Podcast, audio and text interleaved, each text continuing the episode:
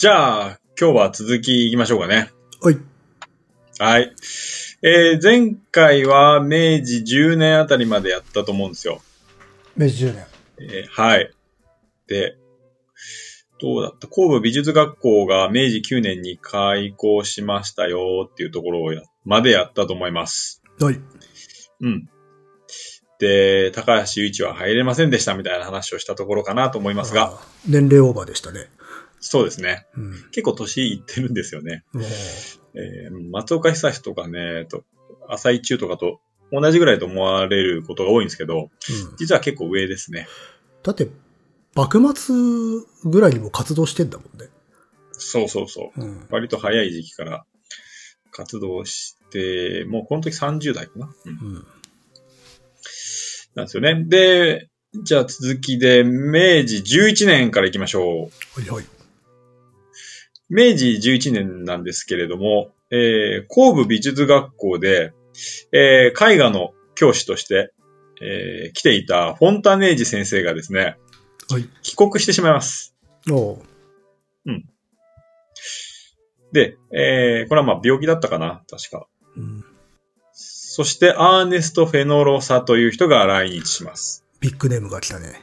はい、ビッグネームですね。うん。で、よ知ってる人が多いと思うんですけれども、なんかこのフォンタネージ帰国と、フェノロサが来日っていうのが、うんよくね、セットで書かれてるんですよ。なんか入れ替わり的な感じで扱われてるってことか。そうそうそう。なので、これね、いあの、入れ替わりで、フォンタネージの代わりにフェノロサが来たんじゃない。かって思ってる人が多いんですよ。うん。でも違いますよ。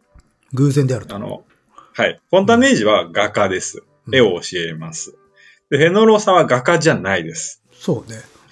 うん。で本国でね、でもね、デッサンとかを学んできてはいるんですよ、一う応。ん。うん。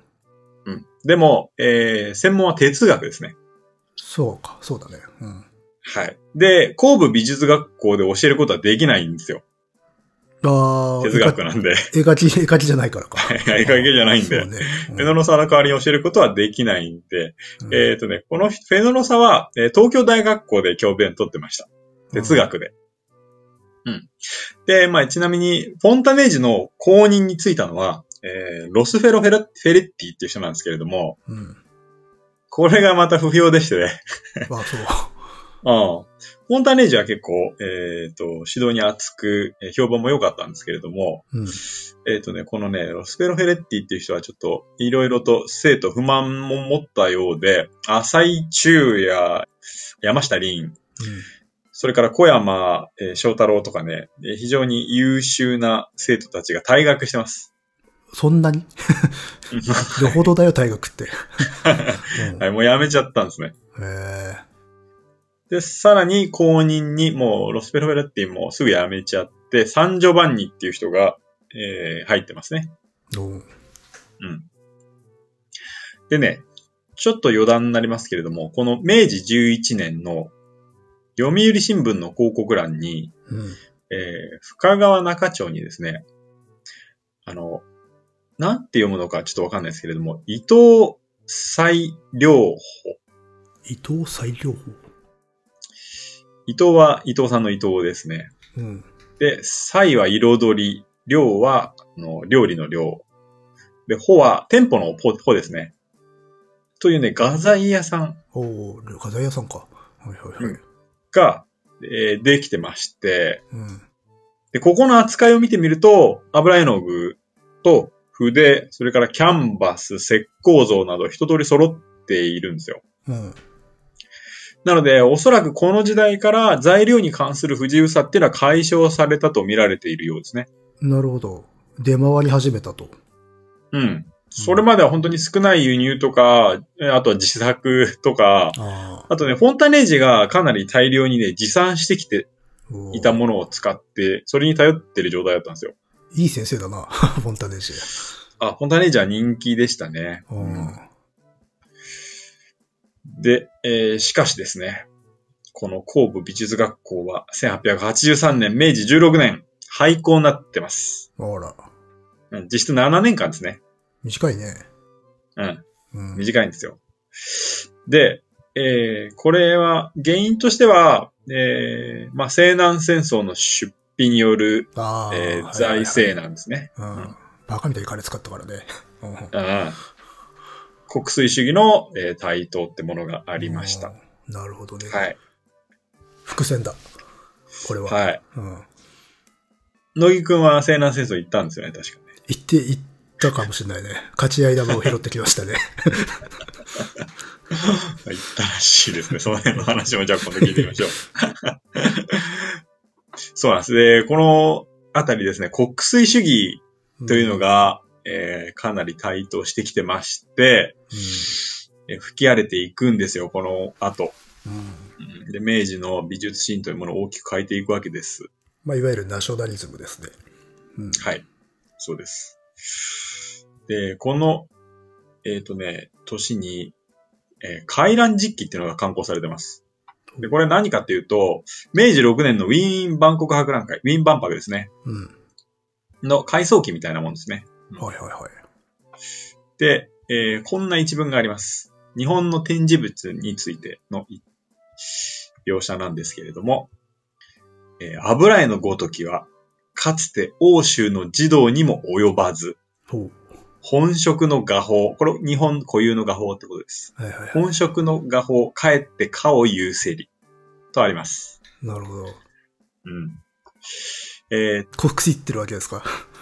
ー の後押しをするって感じかな。あ日本としては、当然、欧化政策をしていきたいし、日本の国内では、えー、西洋画っていうのは今、来てるわけですよ、この時期。うん。人気になってきてるんだけれども、えー、海外からの評判みたいなものは全然違うよってことがここで伺いますね。うん。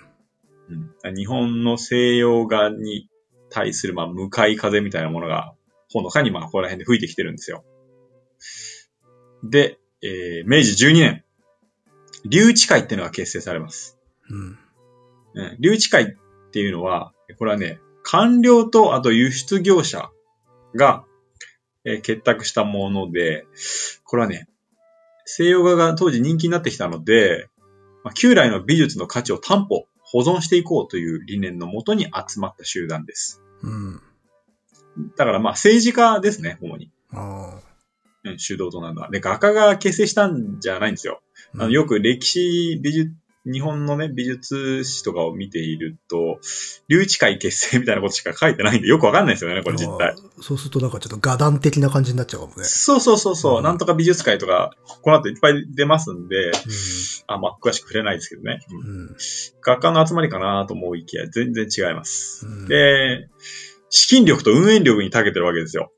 うん。で、国内で、まあ、需要の落ちちゃった美術品とか、えー美術家保護の目的で、えー展覧会などを企画して支援することができる。うんそういう会ですね。で、定期的に観光美術会とか、えーいう、まあ、古美術のえー鑑賞会みたいなのを開いて、えー批評会を行ったわけです。で、ここに同時代の作品も一緒にえー品評したりしてますね。うん。で、まあ、後にフェノロサが合流してきます。じゃあ、明治13年。うん。13年には、えー、さっき言った留置会が主導のもと、えー、観光美術会を開催してます。うん。えーどんどん活動を始めるわけですね。うん。えー日本の美術の中心とした、えーこうした会が。うん。でね、留置会なんですけれども、これは、当然国粋主義の、えー中心ではあるんですけれども、うん。この時期に、書の扱いみたいなものが結構難しくなってきていて、前回もね、ちょっと難しいよねっていう話をしてたけど。うんうんはい。で、本格的にその書に関して、うん。えー扱いどうするかという話し合いがしてい、なされているんです。うん。で、留置会って国粋主義の中心なんで、書を比較的こう守っていくようなイメージがあったんですけれども、うん。実は結構早い段階で切り離そうとしてるんですよ。あ、そう。へえ。うん。えー留置会が結成された年の、えー解放誌、工芸相談っていうのがあるんですけど、うん。これね、美術の区域をえー自分たちで確認しようという、えーまあ、区分けですね。を自分たちで行ってるんだけれども、うん。一旦ね、これ切り離してるんですよ、書を。美術から。そう。うん。でね、欧州美術と称するものが、整形上の美術と発音上の美術に分かれるとしているんですね。整形上の美術、発音？要するに、えっ、と、これは、作るうん。視覚的な美術と、うんそれから、音を聞くはいはいはい。的なものですね。うん。あと、整形上の美術に入るのは、建築とか彫刻、まあ、図画。うん。で、発音上の美術は、まあ、音楽と詩歌ですね。しか、しか。うん、詩と歌。うん。はいはい、はい。そうそうそう。ああ、なるほどね。わかったわかった。うん。で、西洋ではこうやって分けているようだ、だけど日本に。書があるけど、これどうするってことですね。間におるやんっていうことよね。そうう。ん。で、えー一応ね、会員にいろいろと意見を求めたところ、うん。結構バラバラな意見が出て、結局まとまらなかったらしいんですね。多分、それこそスタイルによってね、うん。どっちによるかっていう話になってくるじゃん、もう。もはや。そうなんですよね。書の中でも多分いろいろと僕ら、僕らちょっと詳しくないんだけれどうも、ん。読むが主で来るものなのか、うん視。覚が主で来るものか、とかいろいろあったと思うんだけれども、うんでね、最終的には、まあ、これ日本固有の西洋にはない美しさを視覚的にも持っているものだとして、一旦切り離したんだけど、もう一回美術に入れ直してるんですよ、ここで。ああまあじゃあ切り離したっていうのは、こんなもんいかんってことじゃなくて、困っちゃったってあそうそうそうことね。考えあぐねて一旦出したっていうことね。一旦出して、で、結局元戻してるんだけど、うん国粋主義の留置会でさえ、ちょっとこの書の扱いに関しては困っているような、うんえーまあ、そういう機運というかな、そういう時時代だったってことですね。まあ一応、もうそういう訴状が生まれてくる段階に来ているということは、今一応ここで確認できるわけです。うん。で、明治13年は、えー、岡倉天心がですね、うん。また。岡倉天心も、はい、国粋主義の中心ですね。うん。がなんと今回詳しくやらないというまあ、も画家にう、ついては。散々語られてる人だからいいんじゃないですかねっていう。はい。うん。えっと、この人がですね、文部省の御用係に就任しています。うん。要するに、えー国粋主義の中心になっていく人が政治的な力を持っていくわけですね。うん。明治14年、うん。えー内務省博物局なんですけれども、内務省にあったんですね、博物局。これが、新設の農商務省に移管されます。うん。農商務省は、うん、林業とか農業とか、まあ、水産業とかを取り扱うところですね。うん。で、まあ、博物局ですから、博物館とかを管轄するんですけれども、えー、と、一応ね、ここでまた、新たに文言みたいなのが出ていて、博物局は古希旧物の保存、えー美術の鑑賞、これおすすめする方の鑑賞ですね。うんに関する事務を調理し、博物館を監守す、統括するってことですね。うん。という条文があります。まあ、美術、博物館だけれども、えー美術博物館といった要素をここで呈していきますね。おううん美術だ。美術館も兼ねているぞってことですね。うん。美術の鑑賞っていうのが入ってるんで。だから、まあ、美術館、博物館、それぞれ両方統括していきますよってことですね。で、あのー内国官業博覧会って覚えてるかな？うん。明治10年の。うんうん。まあ、美術という言葉が視覚芸術の意味を、まあ、持つようになってきているわけです。うん。まだはっきりとじゃないけれども。まあ、博覧会においては美術は視覚芸術だけれども、えー博物館においては、えー美術っていうのはまだ小芸術の意味、いろんなものを内包した、意味を持っていた。はい。これちょっと分かれているわけですね。美術といってもどこで使われるかによって、ちょっとした意味が分かれてきている。うんまあ、えー、まあ、内国官業博覧会の果たした、まあ、影響というのは、まあ、一応視覚芸術の意味を強めたこれはとても大きいですね。うんかつ、一般に広めるわけですから、うん。ちょっとずつ切り離してますよっていう話を、えー前回もしたかなと思います。うん。で、この内国環境博覧会第2回が明治14年に行われます。うんで、この年に竣工が始まった博物館、これ上野ですね。えー、博物館の1階を美術館として、えー、使用していますね。第1階の建物とはまた別なんだけれども。えー、これ、後に、あの、関東大震災で倒壊してしまうんですけれどもね。はい。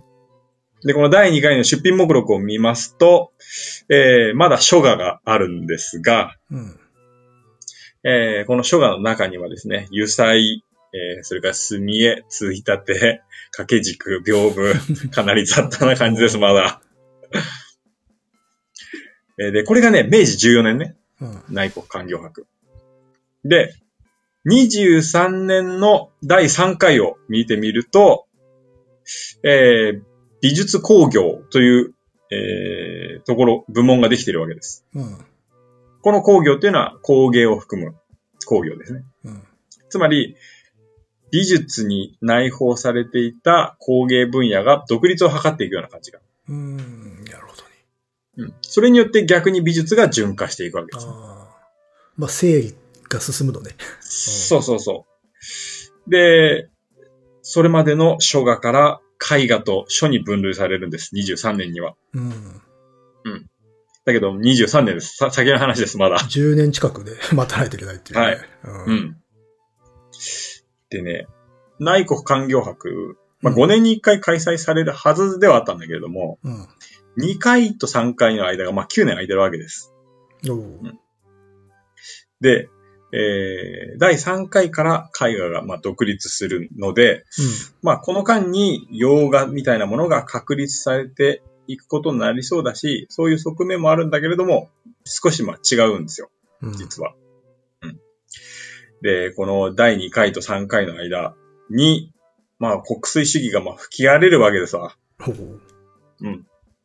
えー、さっきも言ったけれども、えー、じゃあ、ちょっと国粋主義に、えー、焦点を絞って、より絞って話していこうかなと思いますが、うん、国粋主義はまあ、機運的にも急成長するんだけれども、うん、まずね、内国環境博の審査員がね、留置会に牛耳られてるんですよ。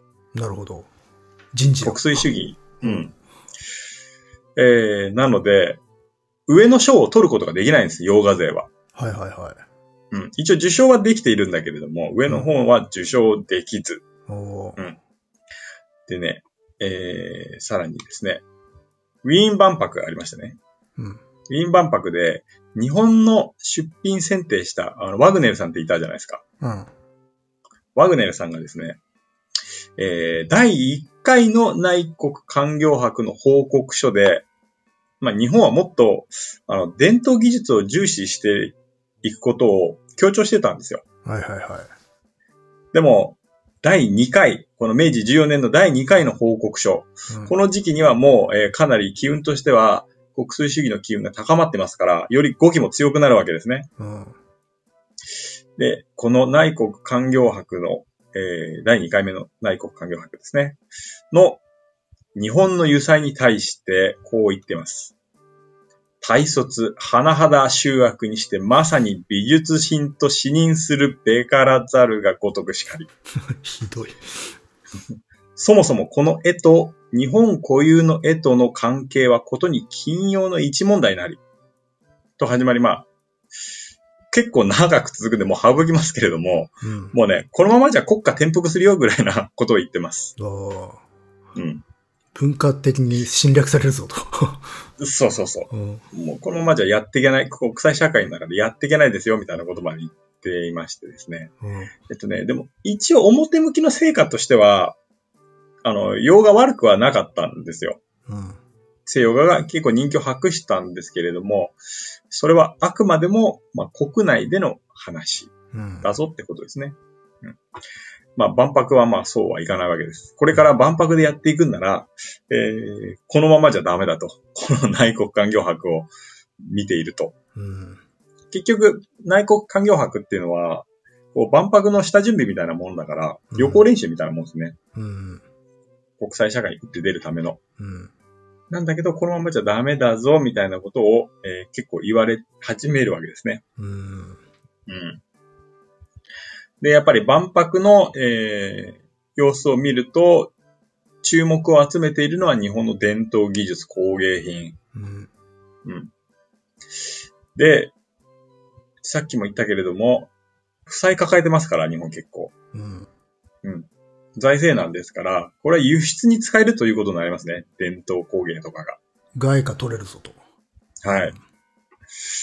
まあ、日本の明治政府としては、欧化政策を推進していきたいんだけれども、うん。まあ、油彩は子供同然と言われ、使えないわけですよ。うん。まあ、向こうからしたらな、オリジナルがあるからいらないよってなっちゃうしね。そうそうそう、そういうことになりますね。うん。えー、まあ、明治6年のウィーン万博で子供の絵と言われ、えー11年には、えー海外と被験すると赤子同然と言われ、えー、まあ、12年、国粋主義の留置会が結成されて、14年の内国環境博でいよいよワグネルさんがやばいぞとうん。いうことを強調して、えー国粋主義が高まりを見せ、そして、えーどうしても外せないのが、えー明治美術に大きい影響を残したであろうアーネスト・フェノロサですね。うん。明治11年に来日してましたね。うん。で、フェノロサは別に日本美術が好きで来日してきたわけではないんですよ。うん。後々に国粋主義の中心人物になって、まあ、明治洋画界の敵という位置づけがなされているような感じがあると思うんですけど、うん。まあ結果的にはそうなっていくんですよ。確かに。うん。日本の美術を推奨して、結果的に洋画を追いやっていくことにはなるんだけれども、えっ、とね、本来の目的はですね、最初の当初、うん。来日当初は、実はですね、西洋美術を日本に広める目的意識を持ってたんですよ。ああ、逆であったと。うんそうん。う。で、高橋雄一に何度か会いに行って、うん。懇意にしていたんですよ、実は。うん。しかし、まあ、高橋雄一の記録によると、まあ、簡単に言うと、あいつは途中から路線変更しやがったみたいな。転んだぞと。う んそうそうそうそうそう。何かね、決定的な出来事があったのかっていうのはね、わかんないですけれども。あうん。まあ、少なくとも、フェノロサは初めから日本美術推奨者じゃなかったんですよ。ーうん。うん。途中から変更していったんですね。で、フェノロサが活動を始めるのは明治14年ですね。うん。えー東洋美術の優勢を説く、まあ、連続講演ですね。講演会を行います。うん。えーその中でとにかく日本の美術というものが今瀕死状態であることを、えー説きます。うん。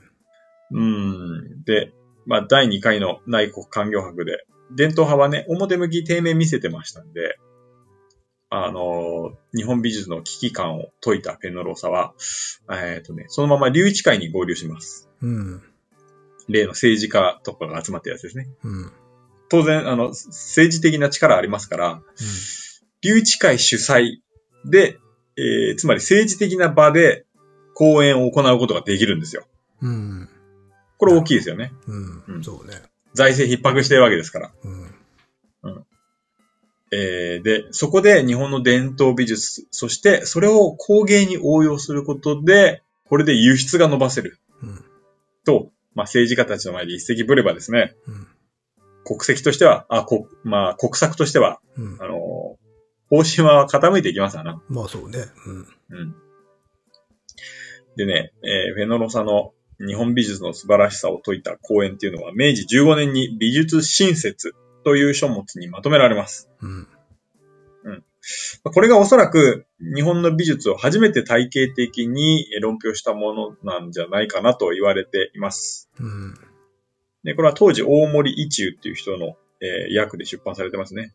うん。でね、この美術新説なんですけれども、うん。結構長いので、まあ、どのようなことが書かれていたか、まあ、まとめるとですね、うん。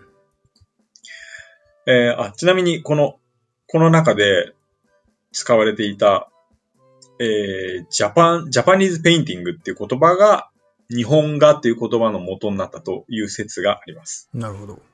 うん。直訳かな？うん。まあまあ、そうだね。うん。まあ、日本画ってよく使いますわな。確かに、これも昔はないわけだよね。日本画なんていう言い方は、そもそもは。そうそうそう。うん。まあ、洋画が出てきて、まあ、必要性に駆られてうん。出した、作作ったっていう感じだと思うんだけどね。うん。で、その新説の中での日本画の特徴ですね。まず技術的には、写実を追わない。あと陰影がない。光録がある。光録っていうのは輪郭線のことです。うんうん。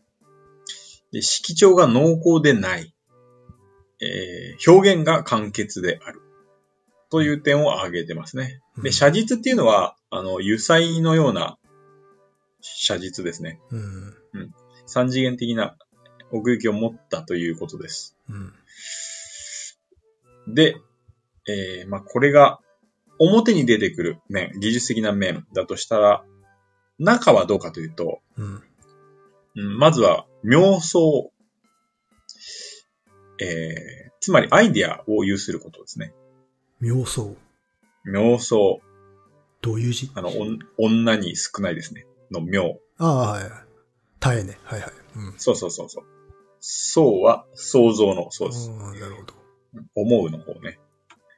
で、まあ、美術を美術たらしめるのはアイディアル、アイディアであるってことですね。うん。で、このね、まあ、妄想イコールアイディアっていうのも、ちょっと雑な感じはするし、意味合いも若干、うんニュアンスとしては違うんだけれども、うん。あんまりね、言葉としていい翻訳はあんまり見つかんないうん。ので、まあこ今、便宜上これ使ってますけどね。うん。で、妄想とこの写実なんだけれども、まあ、これに関しては、あのー妄想ですね。常に完全唯一の感覚を生ずるものであり、自然の中にそれを見つけるのは難しい、うん。とある、あります。うん。つまり、写真のような写実じゃなくて、うん。そこに、うーん、何かアイデアがあって、うん。それが完全唯一の感覚を生ずるってことです。完全唯一の感覚。本質に届いちゃう感じなんだ。なんだ、これ。うーん。というか、うん、そうだね。イディア的な？あ、そうそう。多分そういうことなのかなとも思思いますし。写実だと、うん。うーんと一応、模倣じゃないですか。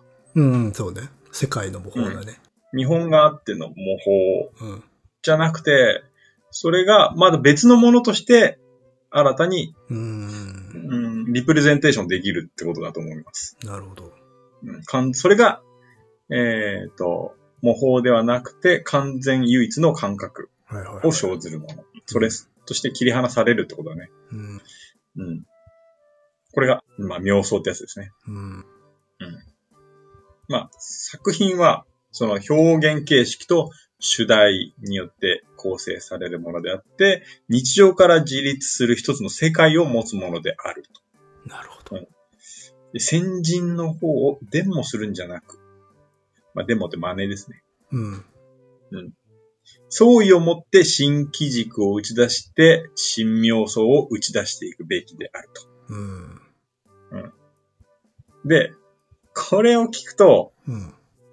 あのー西洋っぽいですよね。どっちかって言ったら、あの、一気に、あの、日本人がこれから迎え入れなきゃいけないアートの割と深いところ一気に持ってきたなと思ったけど、今。そうなんだよ。それがまず一つポイントかなと。ああ、なるほどね。えーで、技術的にもね、相当実は具体性を帯びてて、うん。あの、日本美術のこういう、まあ、意訳というか、まとめてしまうと、日本美術のこういうところは、海外できっと称賛されるだろうから、うん海外に通用するように改良していこうというように聞こえるんですよ。うん。だから日本美術も、日本の伝統技法を使ってるから、すべて一切合切称賛するというわけではなくて、その中でもこういうところが素晴らしいということを割と細かく指摘している。よって、この、えーフェノロサの、えー美術新説うん。によって除外されてしまったものもあるんです、実は。なるほど。で、えー伝統にも改良を図ってああ。いるというのが割と特徴だと思います。じゃあ、いたずらに保守派というわけではないってことね。ないですねう。ん。そこがまた難しいところです。だから日本美術を推奨するということをよく言われはするけれども、うん。一概にそうとは言えない。検事固守するということでもないんだね。うんでもないですね。やっぱしその延長を見ろと、先を見ろと、その日本美術の。うん。うん。そう、日本の美術の素晴らしさは確かにといて、復興とも取れる運動をしていくわけではあるんですけれども、実際に。でも、実はその中身っていうのは、西洋美術の制度をかなり取り入れていくことを推奨しているわけです。やっぱし、だから西洋美術のアート的なるものというものを、やっぱし、すべて持っているわけではないっていうことは思ってるので、日本美術に対して。そうそうそう、そういうことだね。なるほど。じゃあそれをもう、それも金備えなさいよと。うん。うんなるほど。まあ、国際的にね、打って出るにはそれが必要だということをまあ説いているわけです。結構でも非常に現実的だね。かなり現実的だよ。うんだからそこが、やはり認識の違いでもあると思うんです。未だにそうじゃないですか。そうね。とにかくに古き日本よはいいよいいよって言ってくれた人っていう 感じのイメージだからね。うんうん。まあ、ちょっといずれ話そうかなと思うんですけれども、同じようなことが90年代に起きましたよね。90年代？うん。日本の美術で。ありましたっけ、そんな。スーパーフラットに関することですね。ああ、はいはいはいはい。うん。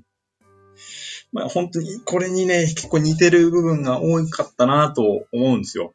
ああ、まあ、あの、外国人に言われたことを過剰に褒められてると思ってしまうのは我々の癖ですけどね。うん。うん。実はもうちょっと先で、もうちょっとあの、鋭いこと言ってるよっていうこともね、見過ごしてしまうことがある。うん。まあ、それが、後々切り売りみたいなことを言われてしまうわけれども、そうではないですよね。うん。なるほど。国際社会に打って出る美術というのは、まあ、違うぞということですね。うん。で、そのフェノロサの説く美術新説っていうのは表面的には日本美術のようなものを確かに被っているんだけれども、中身がかなり西洋に侵食されていった。という印象ですね。なるほど。うん。だから、この時期から、あの、おのずとが自らであった日本の意識っていうものが、うん。全部俺が作るにスライドしていくわけです。なるほどね。うん。主体性の発見というか、うん。制作に対する自意識を促すですよ、結果的に。うん。こういう論評っていうのは。うん。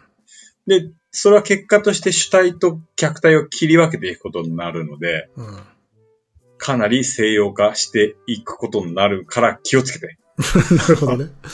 本当もう、これに、本当ね、日本美術を推奨して保全したような、まあ動きももちろんあるんですけれども、うん。僕は大事なのはこっちだと思ってますね。中身を西洋にしてたってことだと思ってます。ああ、なるほどね。うん。もともと視覚がすごく混然一体となった曖昧な日本美術が、過度に自我に目覚めてしまったみたいなところですかね。うん、そうそう。まあ目覚めさせて自意識を促したわけですから。。なんかぶっ刺されたんだよね。うんそう。制作に対する意識っていうのを促していったわけです。ああ。うん。これは大きかったんじゃないかなと思います。まあ、功罪愛半ばするのか、あるいは財の方が大きいのかっていうバランスなのかな。うーん。まあでも、功績は非常に大きいからな。まあ一般的にはそう、功が大きいとされてるよね。功が大きい。うん確かに、今、財の方を 上げつらってるので。いや、でも、あまり語られないことではあるからね、財は。うん。うん。なるほど。あの、ここで一応言っとくけど、僕の言うこととかあんま信用しない方がいいですからね。まあまあまあ、個人のね、感想、そうそうそう、本当に。主張ですからね。うんうん。えっ、とでね、フェノロサ新説の中で一応ね、方策を挙げてます。うん。えー一つ。一般講師を啓蒙し、美術への愛好心と鑑賞眼を育むこと。まあ、見る側の目が超えてくれば、おのずとまあ制作する側のレベルも上がるんで、でこれは美術協会を設立して、えー定期的に展覧会を行うのが良いだろうと。で、これは達成されてます。うん考え会っていうのも作ってますね。二つ。えー、画家を補助し画術を推奨すること、奨励することですね。うん。で三つ、えー美術学校を設立すること。うんそして、まあよく言われるのが、あのー今のが方策三つですね。一応、一応説明つけときますけど、いよく言われるのが文人画を廃したとはよく言われますね。エノロサね。ああ、はいはいはい。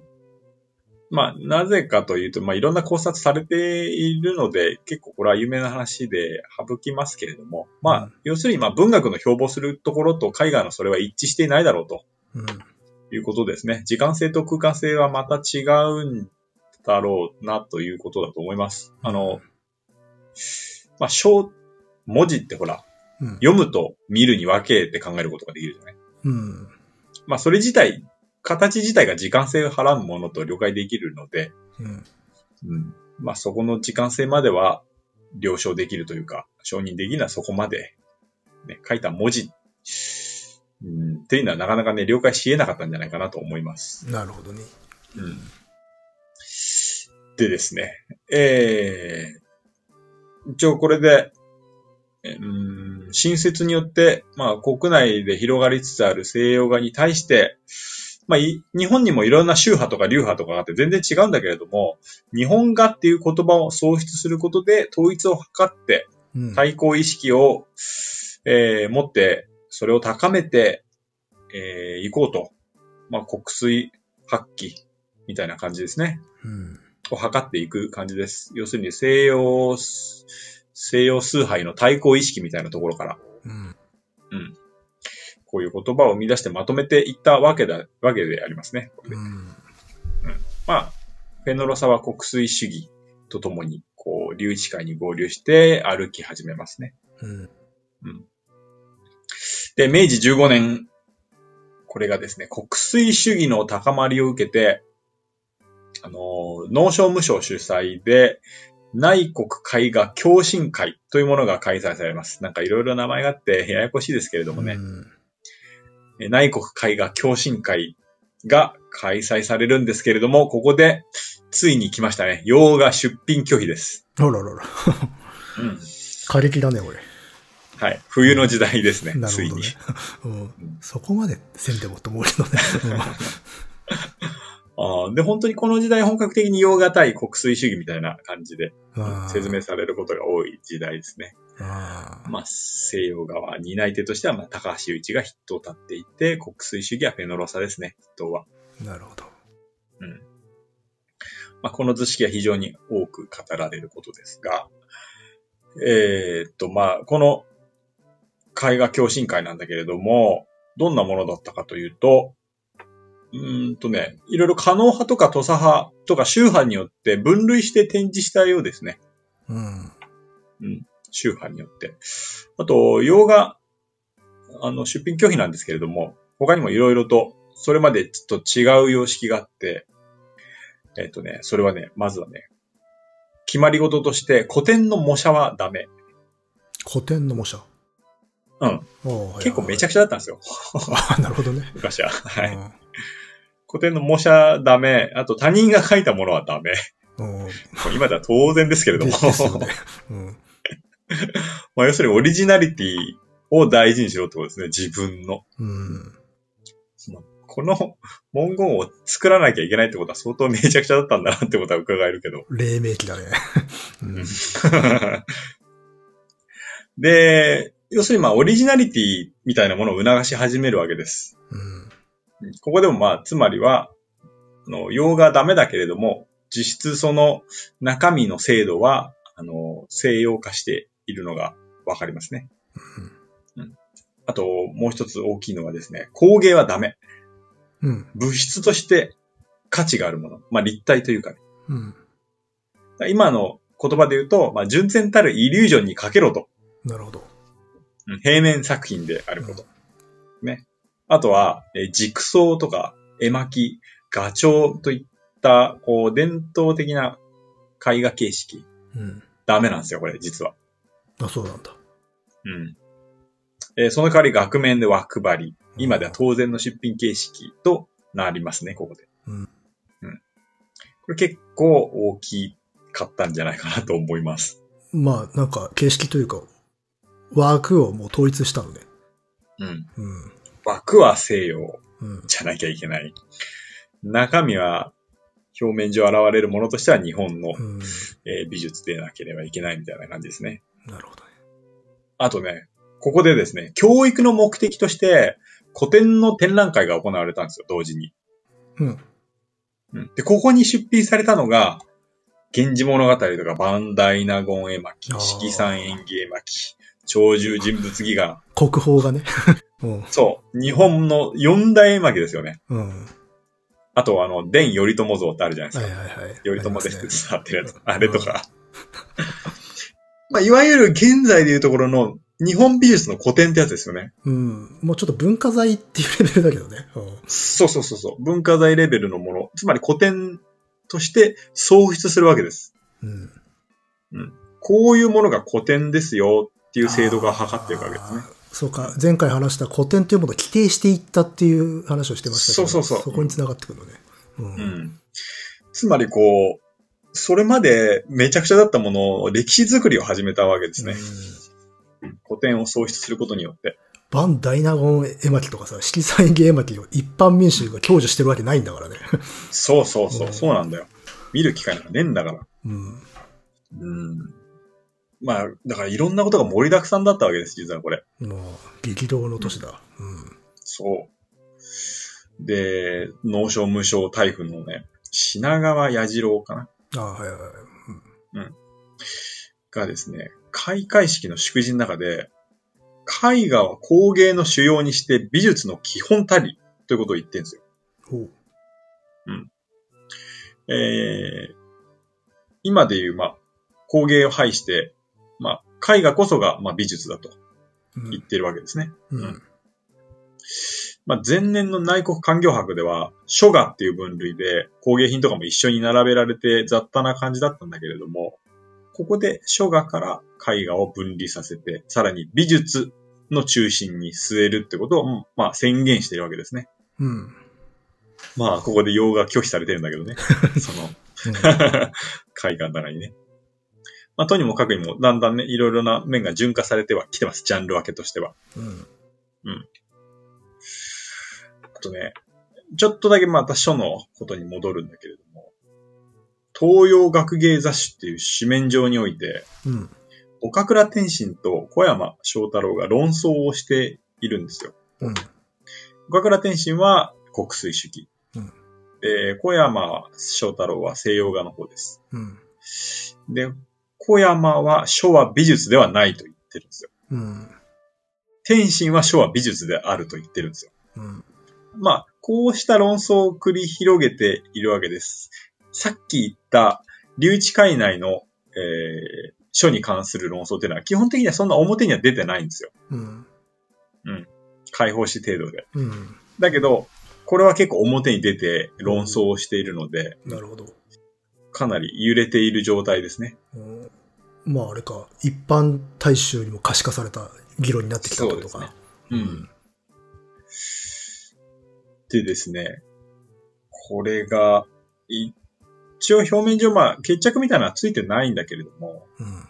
あの、明治初年以降ですね、日本の公教育っていうのは、あの、西洋画教育が行われていたんですけれども、うん。あのね、フェノロサの力を借りて、岡倉天心とフェノロサがですね、うん。毛筆による図画教育を取り入れていこうとして、そっちに舵取りがなされていきます。二人とも政治的力があるんで。うん。なので、えー、決着がつかなかったのにぶっ込んでいくわけですね。なるほどね。あ毛筆教育みたいなものを。お習字をやらすぞと。そうん。う。で、それ以前っていうのは西洋画教育ですから、まあ、クレヨンみたいなものを使っていたようですね。うん。で、このクレヨンっていうのがちょっとよくわかんなくて、今で使ってる油で練ったようなものではないようなタッチだっただから、うん。うん、ちょっとよくわかんないんだけど、一応クレヨンって書いてありましたね。うん。まあ、教育に関してはまた後にちょっと話していこうかなと思います。で、えー、明治16年に、まあ、さっき言ったように、えー、工部美術学校廃止されてまして、明治19年、うん。えー博物館は、管轄がですね、また 変わります。それまで農商務省だったんだけれども、うん。これが宮内省に移されます。まだ近いかな。うん。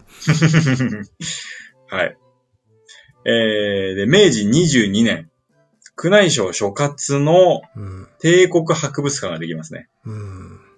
これはいわゆる美術館とは異なるものなんだけれども、歴史部、うん。美術部、美術工芸部、工芸部、これ工業ですね。うん。工業の方。で、最後に天産部が来るという順番なんですよ。うん。これ以前順序逆でしたね。そうだね。天産部が。うんうん。そう。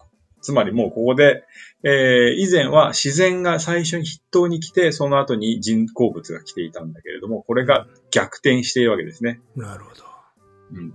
で、芸術部だったものが美術部になってるわけです。うん。えーで、美術の内容は、えー視覚芸術になっていて、美術イコール視覚芸術という図式になってます。うん。えーそして、明治20年、東京美術学校、今の東京芸術大学ですね、うん。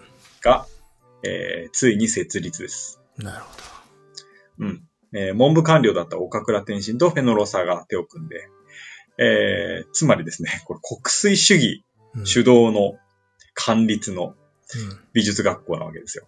純粋培養するぞと。そう。結構これ聞くと怖いなって感じするけどね。まあね。うん。あのー最初の学校っていうのは、まあ、工部美術学校なんだけれども、これは廃校になったってことは言いましたけれども、うん。えーそこで20年にこの東京美術学校が設立されたんだけれども、うん。まあ、当然国粋主義中心なんで、洋画廃されてますよ、最初。でね、名前に注目すると、工部美術学校では、えー西洋画教育を行ってたわけです。うん。で、洋画を配した絵画、彫刻、えー図案という科を持っている、えーのは東京美術学校だったわけですね。うん。うんこれは、あの、むしろちょっと意外に思ってる人も多いかもね。芸大が実は日本美術の本山であったっていう。そうそうそう、うん最初はね。うん。まあもちろん、多くの人が知ってるように、ちゃんと洋画化その後できますけどね。まあね。うん。うん。なるほど。そうなんですよね。まあ、ちょっと前にあの、美術っていう言葉は本来の芸術に近い、あ今でいうところのね、芸術に近いっていう話をしたんだけれども、うん。美術学校なのに絵画彫刻図案。なので、もう美術イコール視覚芸術ということが一般的にも知らしめられることになったんですね。ここでもう規定されたと。うん、そう。まあ、洋画がないんだけどね。う。まあね、そこがねじれてるとこだよな。そうそうそうそう。そこをだってさ、決めようぜっていうものを持ち込んだ人媒体だったのにね、っていう。そうそうそう。うん。そうなんだよね。で、えー、ここで美術史の講義を行ったのが岡倉天心ですね。うん。明治23年に講義を行ったと言われるんですが、ここではですね、原始から明治までのうん。えー造形史を語ったと言われていて、うんまあ、体系的だったかどうかっていうのはわかんないんだけれども、まあ、つなげて一応歴史めいたものを、えー作り。り出した。通詞を作ったわけね。そうですね。チリチリになってたものをね、あたかも繋がっているかのように話した壮大な、まあ、フィクションですね。ああ、なるほどね。そこは結構難しいとこあるな。うん。そうなんですよ。うん。まあ、要は串通したわけね。一本の串を。そう。ううんん。まあ、さっきも言ったけれども、うんまあ、歴史を作っていくわけですね。ここで。しかし、一本の串を刺すには、その肉は揃えなきゃいけなかったっていうとこだよな。そうですね。うんうん。その揃えたのが、まあ、岡倉天心。なるほどあの、。国粋主義の中心うん人物であったということですね。はいはいはい。で、明治22年には、大日本帝国憲法が発布されてますね。そうですね。はい。ちょうどこの西洋画と対決してる頃って、ちょうどその国会を作るとか、法憲法を作るとかっていうことをやってる最中だからね。うん。うん。そういうのも関係あるのかもね。こう、機運というか。うん。ああ、北沢説ではそれをかなりうん。語ってましたけれども。要はもう西洋化ある程度取り込んで、俺たちは俺たちの国を作ろうじゃないかみたいな、こう、うんムーブメントになってるさなか、美術もそういうものに多少は巻き込まれてたのかもしれないね。感覚だけどね。うん。うんいや、まあ、北沢説ではそうなってます。僕はちょっと、ちょっと話した方がいいかなと思った。ああ、なるほどね。まあ、大日本帝国憲法ですね。えーうん皇室が日本人のアイデンティティを保障するものとうん。しています。でこの年にさっき言ったけれども、えー帝国博物館ができているわけですね。うん。で、北田説ではこの国粋主義の行き着く果てが宮内省であったああ、なるほどねと言っ。てます。まあね。皇室を保全する省ですからね。そう。うん。国粋主義ってものが国家の主軸足り得て、そこに美術を統合させていくというところで、えー国粋主義の行き継ぐ先がここに来るんだということを、えー指摘していますね。まあ、官主導みたいなものを強く大きいものだと見ればそういう説になって、そうではないという意見もまああるってことね。うんうん、うん。そうそうそう。そういうことですね。なるほど。うん。で、明治23年に、えー第3回の内国官業博覧会が行われてまして、この年にフェノロサは日本を離れてます。アメリカに帰ってしまったんですね。うん。で、えーっと、このあたりから洋画は再び盛り返してきます。うん。まあ、内国官業博覧会での、あの、扱いに対抗すべくですね、うん。かつてのフォンタネージの教え子たち辞めてっちゃった人いたでしょ？はいはいはいはい。うん。えー教え子たちに、まあ、海外から帰国組が来るわけです、結構。なるほどね。ビッグネームいますね。と合流して、はい。うんで、明治洋画会というのを結成して、うん。えービッグネームたちが、えー集うわけです。うん。そして、まあ、明治29年に黒田正規を迎えて、東京美術学校に洋画科というものが設置されます。うん。で、国粋主義が、まあ、地ならしして基盤を作り上げた土壌に洋画が乗っかったわけですね。なんかすごいね。意種返しっていうかやり返した感じがあるね。そう、そうでしょうん。まあ、元はね、国粋主義のところだったということですね。でもお互い様だよね。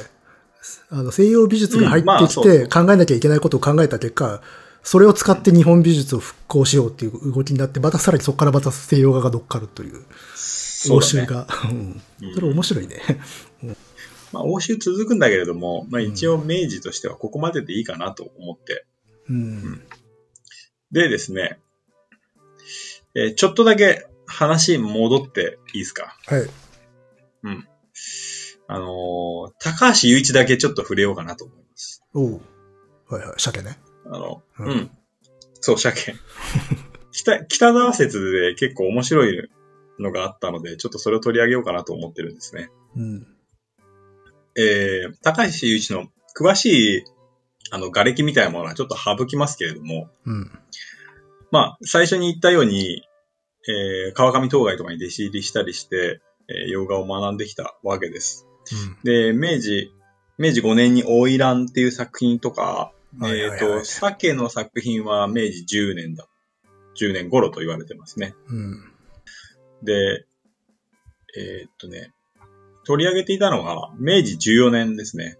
国粋主義が吹き荒れ始めてきた時うん。に、螺旋点画角というものを構想してるんですよ。螺旋点画角。うん。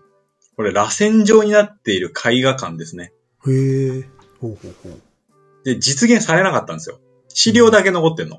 なるほど。構想だけあったと。うんうん。そう。えー高橋雄一、湯画資料とか、まあ、文書と、えー図面、それぞれ2種類ずつあって、うん。えー図面は、螺旋点画角略図工と、螺旋点画角略図。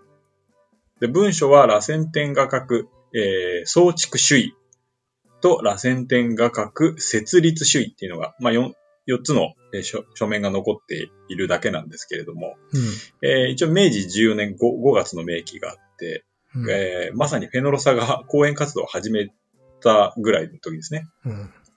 うん。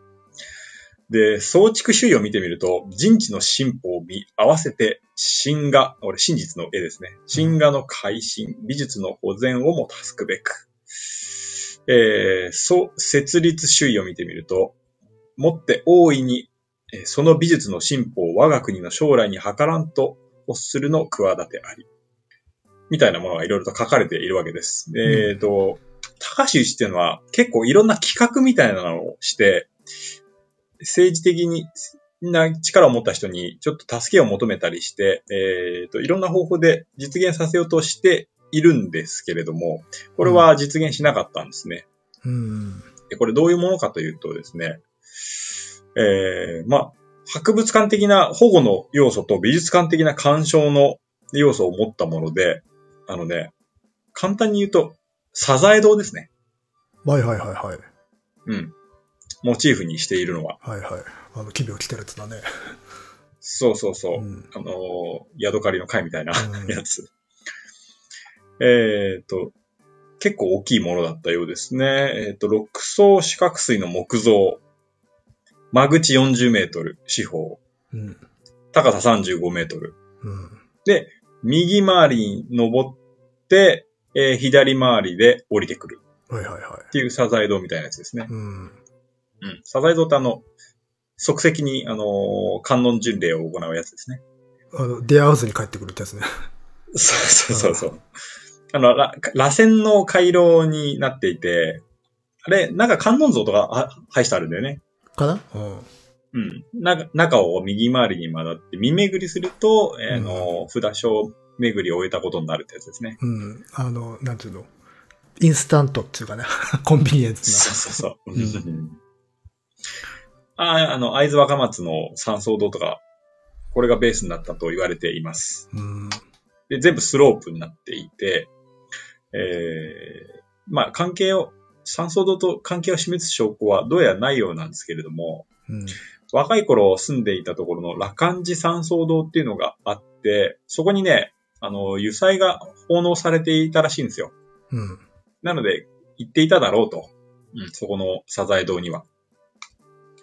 えっ、と、あとその他、あのーこの時期に作られた人造富士とか、あとは、江戸の、あのー城を取り巻く町うん。の、えー、なんつうの、堀割堀割っていうんですか？ホリワリ。うん。うん。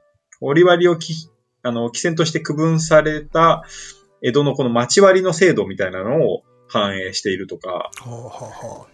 城が中心になってるでしょ？うん。うん。あとは、えーっと、スゴロクみたいなもの。うん。当時のスゴロクって結構イラストがいろいろつついていて、あの、回って中心が上がりになってるんだけれども、うん。とにかくこう、周りを回って中心に登っていくっていうイメージを、えー構想したんじゃないかと言われています。うん。で、まあ、ここに、あのー観音ではなく自分の作品を展示するみたいな感じですね。おおうん。なるほどね。で、えーこの時期なんだけれども、明治の初め、えー和洋せ和洋折衷建築っていうのが立ち始めるんだけれども、うん。明治14年に東京防災令っていうのが出てます。うん。その防災令を前にして、人が選んだのは土蔵の方なんですね。レンガ作り、レンガ石作りじゃなくて。うん。うんまあ、耐火性。うん、そうそうそう。西洋と拮抗するような時代だったわけです。うん。で、初田良のあれをか引用してたな。明治初期の民家の建築物には、洋風の外観を持っているにもかかわらず、伝統的な和風小屋組を持つものが多かったのに対して、明治中期から後期にかけては、伝統的な土蔵作りという外観を持ちながらも、うんえ洋風小屋組を持つ例が見られるのであるということを、まあ、引用してましたけれども。和洋折衷がひっくり返ってんのね。そうそうそうそうそう。うん。で、そのひっくり返った状態ですね。えー、楼閣建築うんの中で、この、なんていうんですか、油彩を展覧に供する機運ですね。これが。うん。で、そうそう、今、井上君が言ってもらったように、えー、ひっくり返ってるわけですよ。うん。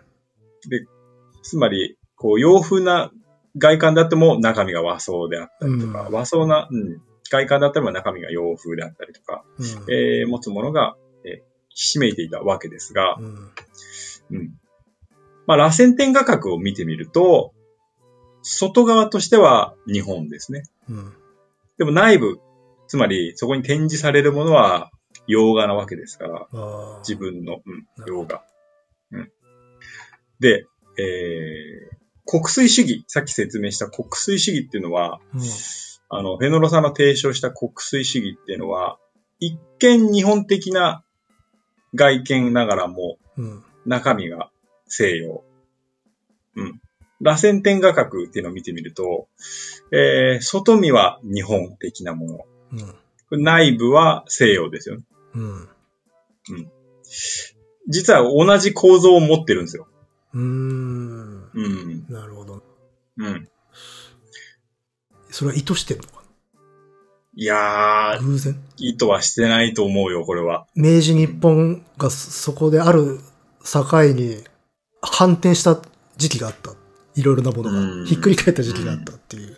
うん。うんそれ、これまで語ってきた日本美術とさ、西洋美術の関係性も、そこにすごく掃除してる状態じゃないですか、今。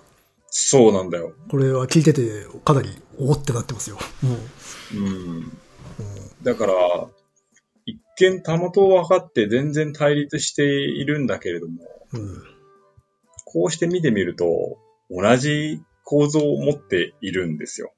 そうね、同じボディだよね。あの、どっち向いてるかっていう 違いで。そうですね。ううんん。でもそうなるとフェノロサの語っていたこと？単に過去のあの古い日本の美術を商用するだけではない。うん。うんあの内部に非常に西洋的な精神性があるっていうところとも対応してくるなっていう。そう。うんそうなんだよね。うんだからそこら辺で決裂したのがなんかこう今考えると美術界の悲劇であったなと思う。うん。なあれかな？背中合わせで実は寄り添っていたみたいな感じなのかな？あ。う。ん。そうですね。ううんでね、まあ、ゆいちが目指した美術はいかなるものなのかっていうのはね、まとまった文章、自分の瓦礫みたいなものに対しては残してないので、何とも言えないんですけれども、映すってことを重視していたのは間違いないですね。ああ、はいはいはい。写実っていうものですね。うん、まあ、写実まあ、っていうのにもちょっと、うんんまあ、鮭もそうだし、あと、この人肖像画も結構描いてるしね。うん。うん。で、その、ゆいちの絵に関しては、またちょっと次になるかなっていう感じうん。がします。これは次はもう完全に個人の考えを話すような感じになるああいいじゃないですか。でね、あ、ゆいちはでもね、まあいろいろ文章とかとかから拾っていくと、いろいろこう、ちょっとこう引用してみると、絵もまた写写形のみに止まらず、合わせて社員に富、加うる出力、あまりありて、社外の良しを想像せしむるの妙あるにあらざれば、愛願すべからず。かつ後世に残すに足らざるなり、と示しているので、つまり、そっくりそのままうん。書いてちゃダメだぞ、みたいなことも言ってるんですよ。ああ、まあ、作為みたいなものは込めろよと。うん。うん。これつまり、フェノロさんの言ってる妙想とほぼ一緒なんですよ。ああ、なるほどね。そうなんだよね。反対サイドだけれど言ってること同じっていう。同じ。ううんん。あとはね、美術に対してね、美術の真理は一ありで二あらず。つまり、唯一無二であることうん。を言っているんですけれども、まあ、いろいろなものを読んでもちょっとよくわかんないところが多かったんで、えー、すが、写すってことをまあ主軸にして、新しい基軸とか、新基軸を打ち出していく、えーことが重要みたいなことを言っています。で、うーん、映すことを主軸にして、えー客観性と、それから視点を獲得して、まあ、まあ、すなわち、まあ、精度の獲得みたいなものをしていって、美術の中に精度を設けて、えー内面から変えていくうん。西洋化。それが唯一の言う西洋化だったのかなといううん。感じがするんだけれども、まあ、フェノロサと言ってることはほぼ同じだと思うんですよね。うん。新機軸を打ち出していくっていうことに関して。うん。妙想を持って、つまり新しいアイディアを持って、えー新しい視点を獲得して、制度を内側から変えていこう。一緒ですよね一。緒ですよね。だからまあ、だからフェノロサはそれを日本側に対して言ってたんだけれども、うん。日本側に対しても同じことをやりなさいよって言ってるんだとすれば、結局、対立してなかったってことにならないですか？西洋画と日本画って。うん、そ、それが悲劇だよね。逆に言うと、フェノロサのそういうなんか意を組むんだとすれば、日本美術は西洋画のようにならねばならないというふうに聞こえてしまうんだけど。逆にうん、そうだと思います。うん。だとすると、それはこう、多分他のその国粋主義的な人たちの意図は違うよね。うん。うん。まあ、実際、留置会とかからも決別はしてるんだけれどね。ああ、やっぱそこは本質的な部分では多分相入れないよね、それは。うん。だって、まあ、国粋主義ってのはもともと古来日本にあるものはいいものなんだから変えずにやっていくべきだと思ってるわけでしょ。そうそうそう。うん。で、やっぱりこれは、あの、政治的な力が大きかったんじゃないかなと思います。つまり、うん。日本政府の意図と合致したってことだと思ああ、そうだね。うん。う。なので、そこはね、非常に悲劇的だなと思うのと、あとね、後日談ですけれどもね、明治30年にフェノロサがですね、衝撃発言をしてるんですよ。とね、日本を訪れた際にね、こう言ってます。美術というものが生活から有利することになったのは、博物館の生より始まり、展覧会、共進会の監修に養生せられたるものなり。つまり、博物館とか、博覧会とか、うん共進会ができたことで、うん生活から離れていったぜってことを憂いているわけです。お前が話したんだろうって思うんだけど。そうん。うーん。まあ、だから、祖語があって、それが大きくなっていっちゃったのかな。うーん。かなあの、要は日本側があまり実はフェノロサの真意をちゃんと理解してなかったがゆえのみたいなのがもあんのかしら。だから表面上のところではうん同じなんだもん。だって。そうだよね。だから喜んじゃったわけでしょ。そうそうしたら、そう。もっと奥の方でちょっと違うこと言ってるってことに気づけなかったのかなってことかな。うん。うんそう。気づけなかった。やっぱりそこは、あのーそれまでの日本の美術に制度ってものがなかったからだと思う。ああ、まあそうだよね。うんだから絵画は、絵画とか美術っていうのはまあ表面上のものだけとして見ているので、うん。うんうん。やっぱり制度っていうものがなかったんですね。すげえな、そういうの繰り返してんな。今でもまああるじゃないですか。お上が絡むとみたいなのがさ。そういうことじゃねえんだよな、みたいなのっていうのはね、うんありますから。そう。うんあー、それだよね。まあ文化行政とかそうじゃないですか。うんうん。そこじゃねえんだけどなっていう。そうなんだよな。クールジャパンみたいなやつね。そうそうそうそうそう。あーまあ、とりあえず、今回はこれで歴史の話としては終わりにしようかなと思って、次回は、うん。ごめんね、ちょっと次回もつまで続いちゃうけれども全然いい、ですよ。次回は、うん、教育と、あと僕の失敗です。うん。お、失敗。いいですね。はい、僕た僕の失ちの失敗。敗に。うん。うん、木漏れ日の中でね、そうそうそう。失敗したわけで、その話をしていきたいので、はい。はい。今日はここまでかなと思いますが、ありがとうございます。はい。はい。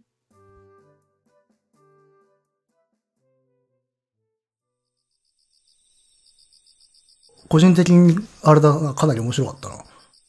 あ、そうですか。よかっうんいや、その、日本美術とさ、西洋美術が、なんとも言い難い奇妙な関係になっていたっていう、コインの裏表みたいになっちゃって、だから、実は喧嘩できないっていう。ちゃんと。たそう。そう同じボディだからっていう。うんうん同じ OS で動いてるみたいな感じだね。なんかね、でも本人たちは違う世界だと思ってるわけだよね、うん当時はね。そうですね。はあ、はあはあ、なるほど。で、そしてなんとなくこう、ね、最初の問い、ダニエルさんがこう、この辺を勉強したら日本美術が嫌いになったっていうのはなんか、なんとなくわからんではないっていう感じになってきたぞ、だんだん。そうでしょ？うん。騙されたなっていう感じですね。ああ、なるほどな、これちょっと極端な話になっちゃうんだけど、ちょっと以前話した修正主義みたいなのに近いノリになってくるね、これで。まあまあ、そうですね。うん。そう、その時もちょっと思ったんだけどね。うん。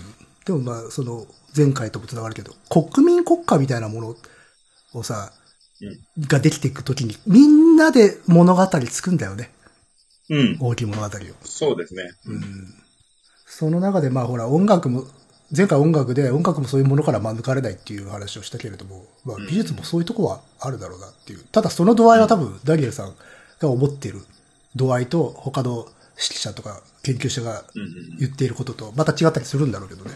うん。うんまあそれほど感強いかどうかっていうのはまた違うんだろうし。うんおかみとかがね。そうだね。うん。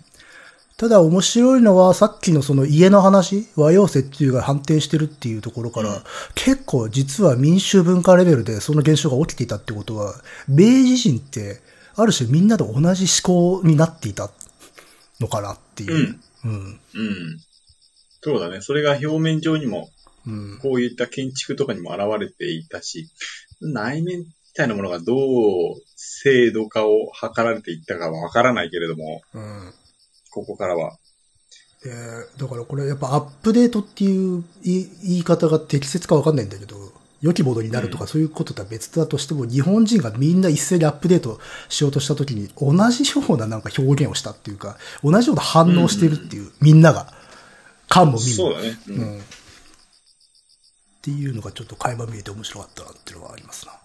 うん。いろんな他の文化も見てみたいなとは思うけれども。でも多分共通点、似たようなこと起きてるんじゃないかな、これいろんな。うん。うん当然文学とかだってこういうこと起きてただろうし。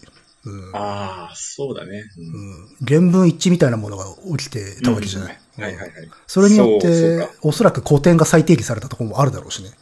うん。うん。そうだね。文学の古典って、どう制定されてったんだろね、そこもまた奥深そうで。う。うん。で、それこそさ、さっきその書？書がどっちに行くのかっていう話になったけど、例えば文学でもさ、日本には語りっていう分野があるんだよ。音楽の中はいで。。はいはいはい。うんああいう、あれもどっちに行くんだってな話になっちゃうわけ。うん。あの、要は、琵琶法師、あの、閉曲みたいにさ、音楽を奏でながら物語を語る語りっていう、無形文化財みたいなやつね。ああいうものもさ、分類をしなきゃいけないってなった時、うん。その開花の中で、非常に大変だったと思うよ、やっぱし。うん。だから多分いろんな分野で起きたことなんじゃない？現象としては。そうだね。うん。そしてそこの枠組みにはやっぱ西洋の枠組みがあったからうん混乱するんだろうなっていう。だと思うよ、やっぱ。西洋から持ち込んだ枠に流し込んで整理しようとした時に初めて自分たちが何を持っているかってことを考えなきゃいけなくなっちゃったっていう。うん。うん。まあそういう意味では、意味とか意義のあることではあったと思うけどね。うん。お己を見つめ直す機会になったっていう。ただその過程で作ったものも大きかったってことよね。作り出してしまった。そうだね。作り出してうん物語をり作り出してしまったっていうところも大きかった。ううんん。あーまあ、保護の目的をほ持ってもいるから、うん良いものでは、良い制度ではあるとは思うんだけれども。まあやっぱ、うん。まあやっぱ月並みだけど功罪っていうのはあるからね。うん。そうね。その制度的なものがね、自分たちで創出したものではないってところがまた大きかったなとは思うね。あうん。ーあー、でも、あれだね、その、さっきおかみ、漢のウェイトって話したけど、おかみを抜きにしたとしても、その精神的な風土の上でも日本でも国民国家の形成っていうのがあったんだなっていう感覚があるね、これは。うん。うん。そうだね。うん。それは、今回、明治に関していろいろと読んでて思ったね。うん。うん。国民国家ってね、近代化する過程で自分たちとは何者かっていうことを規定する行為だから、それは当然美術にも起きてたんだなっていう。うん。そう、この時期ね、あのね、歴史画っていうものが流行ってますね。日本の中で。いはいはい。うん。それまで日本に歴史画なんてものはないわけで。まあ、記録的なものとか、報道物とかそういう感じで書いてたりとかするからね。うん。まあ、再定義するような役割がやっぱあったんだと思いますし、そういう必要性がね。うん。ああ。いろんなところで反射してるな。明治日本は。そうですね。あ面白いなと思ったね。うん。この時期。黎明期っていうのは。うん。混乱とね。う。うんん。混乱とあと固定化されるところもあれば、実は、あの、なんだろう、最後までよくわからないままになってしまったところもあるのかもしれないし。うん。うん。でもまあ、開化、西洋化、近代化っていうのが、年代、時期によって変質していくってことはあるんでしょうな。うん。うん。まあ、それがささっき言ったような和洋の反転であったりとかもそうなんだろうし。うん。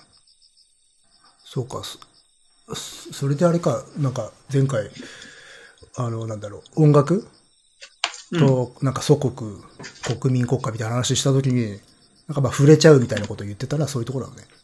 そうですね。う。うんん。あれで終わりになるかなと思った。あれは、全然側のだけの話だからね。うん。はそうですね。う。うんん。年度末ですね。年度末ですね。皆さん。僕は仕事を1個辞めましたよ。お？仕事一個やった、1個辞めました。僕2つやってたんですけど、ああ、そういうことか。はいはいはい。うん。1個辞めました。なるほど。それに関しても、話したいことはあるので、いつかちょっと話そうかなと思っています。ほいほいほい。うん。いいですねもし。かしたら次回話すかもしれないです、これは。ああ。うんいいじゃないですか。あの、明治の歴史を話す隙間に少しずつ入れてったらいいじゃないですか。その時、令和の俺はって。あと、僕、古典が近いっていうのがありますね。うん。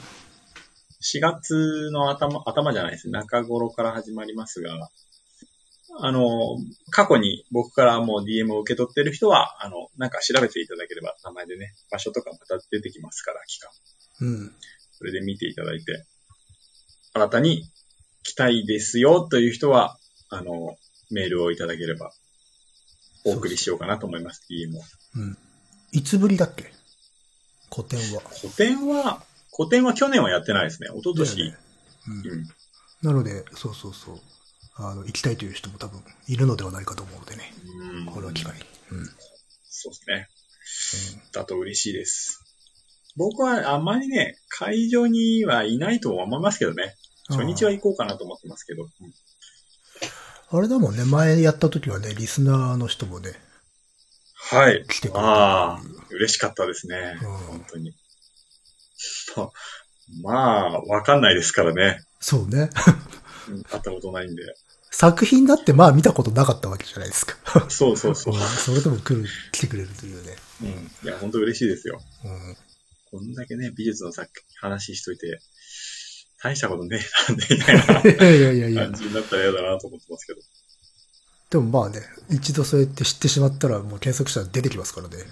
うんまあそうですね。うん、作品は。まあだからもう名前知ってるよっていう人は検索していただいて、うん。今回こういう感じかっていうのを見てもらえればなと思います。はい。うん。最近はどうですか？文化活動は。文化活動ですか？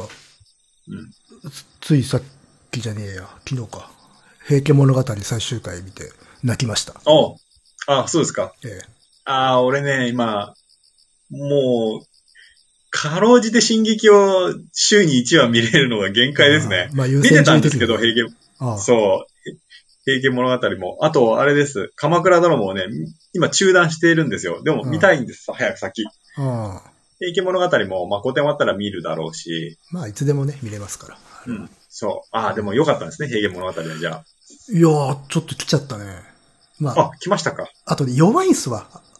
個人的にね。ああの話は。てか、まあ、知ってる話だし、あと、平家物語の一番最後の官庁の巻うんまでやってほ、欲しいなってか、多分やってくれるだろうなって思って見てたら、本当にやってくれたので、おでそれはやっぱ素晴らしいシーンだったんで、まあ、うん。塩水はね、湧いて出ましたよね。うんあ、そう。本あ、正面漏れたんだ。え 早く見たいですね、それは。えうんちょっまと。ね、見たら、話してくれるんですか？なんか、あ、感想を一個しようぜ。いいですね。ちょっと、ちょっとだけ先になっちゃいますけど、早く見たいんですよ、僕も。まあ、そんなにね、あの、ね、話数少ないから。あと、あれですか、鎌倉殿もどこまで見てるんですか？鎌倉殿は4話ぐらいまで今見てるところで止まってるかああ、なるほどね。じゃあまだ挙兵するかしねえかっていうとこか。あ、して、してねえか？してる、してる。してるか？うん。まああれも違うベクトルでね、面白いい。ですけど。いや、楽しい、楽しいですよね。まあ普通にね、普通に面白いでしょ。う。うんん。あのちょっとき、ドキドキするけどね、見てて。あの、大河ってあ、そうなの？ここまでやって大丈夫だな、大丈夫だな、みたいな感じで見てる。それは、これまで大河を見てきた人の意見ですね。そうそうそう。個人的には別にいい,、僕それうんいいんだけど、あの、怒る人いないかなとか思ったりはするよね。ああ、そっかそっか。僕そのラインがわからないんで、普通に楽しめてます。まあまあ、いるとは思うけどね。くだらねっつってやめちゃってる人も多分いるとは思うんだけど、いや、全然いいんじゃないって思うけどね。うんまあ、どんな大河でもいるでしょうね。まあ、そうそうそう。あの、俺のタイガー、私のタイガーって、菊谷野暮だから。あの、個人的に強すぎてみんな。うんうんまあ、そりゃそういうもんですよ。そうか。まあ、僕はまあ、週に一度のそうか。進撃を楽しみに生きていまます。あ、特に今は、あ、てか制作自体はもう終わって終るのかなわってるらしいですね。はああ。そっかそっか。だからもう、一切情報を入れずに、もう、ちょっとツイッターでなんか、その言葉が出ていただけでも、おっまあまあ。そうね、タイムラインを見ない方がいいね、それは。そう、職場で話をしてる人がいても、おっあなんか、不自然に消えたりするの。耳塞いでわーわーわーわーわーわー。そうそうそうそう。うん突然、いきなりうんこ漏れそうになったみたいにして、退出するから。そうね。まあ、職職場は確かにちょっと用心しないと。そうですね。うんいや、もうドキドキして、もう、ほんと、最近生放送で見見れてないんですけど。だから生放送なんかないからさ。いやいや、生放送でさ、今、エルディアが大変なことになってるんですから新、鮮な、新鮮な電波で見てるのね。まさに今、生放送あ中継が。うん。そうそうそう。げ日曜の夜にやってるんで、月曜の子供が寝寝てから、うん。奥さんと、あの、じゃあ、今宵エルディアで会おう。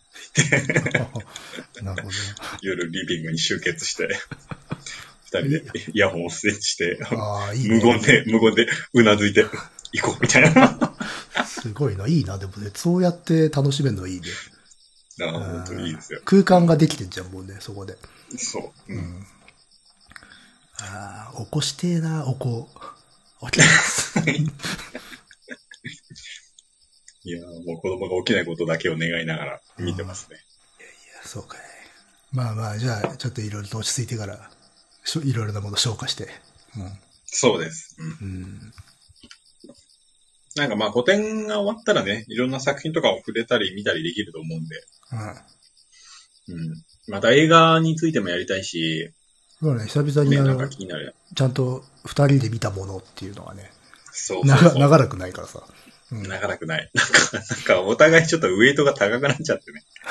ま あ割と下調べしてヘビーな回を重ねるのではなく、うん。新鮮な意見をぶつけ合う回っていうのをね、やりたいね。そうですね。うん。うん。なので、まあ、このあたりで、えそろそろいいか。え、そうですね。では、あのーご意見、ご感想などは、dice.caesar.gmail.com、dice.caesar.gmail.com の方までよろしくお願いします。お願いします。それじゃあ、まあ、明治美術あと1回あるかな。およろしくお願いします。はい。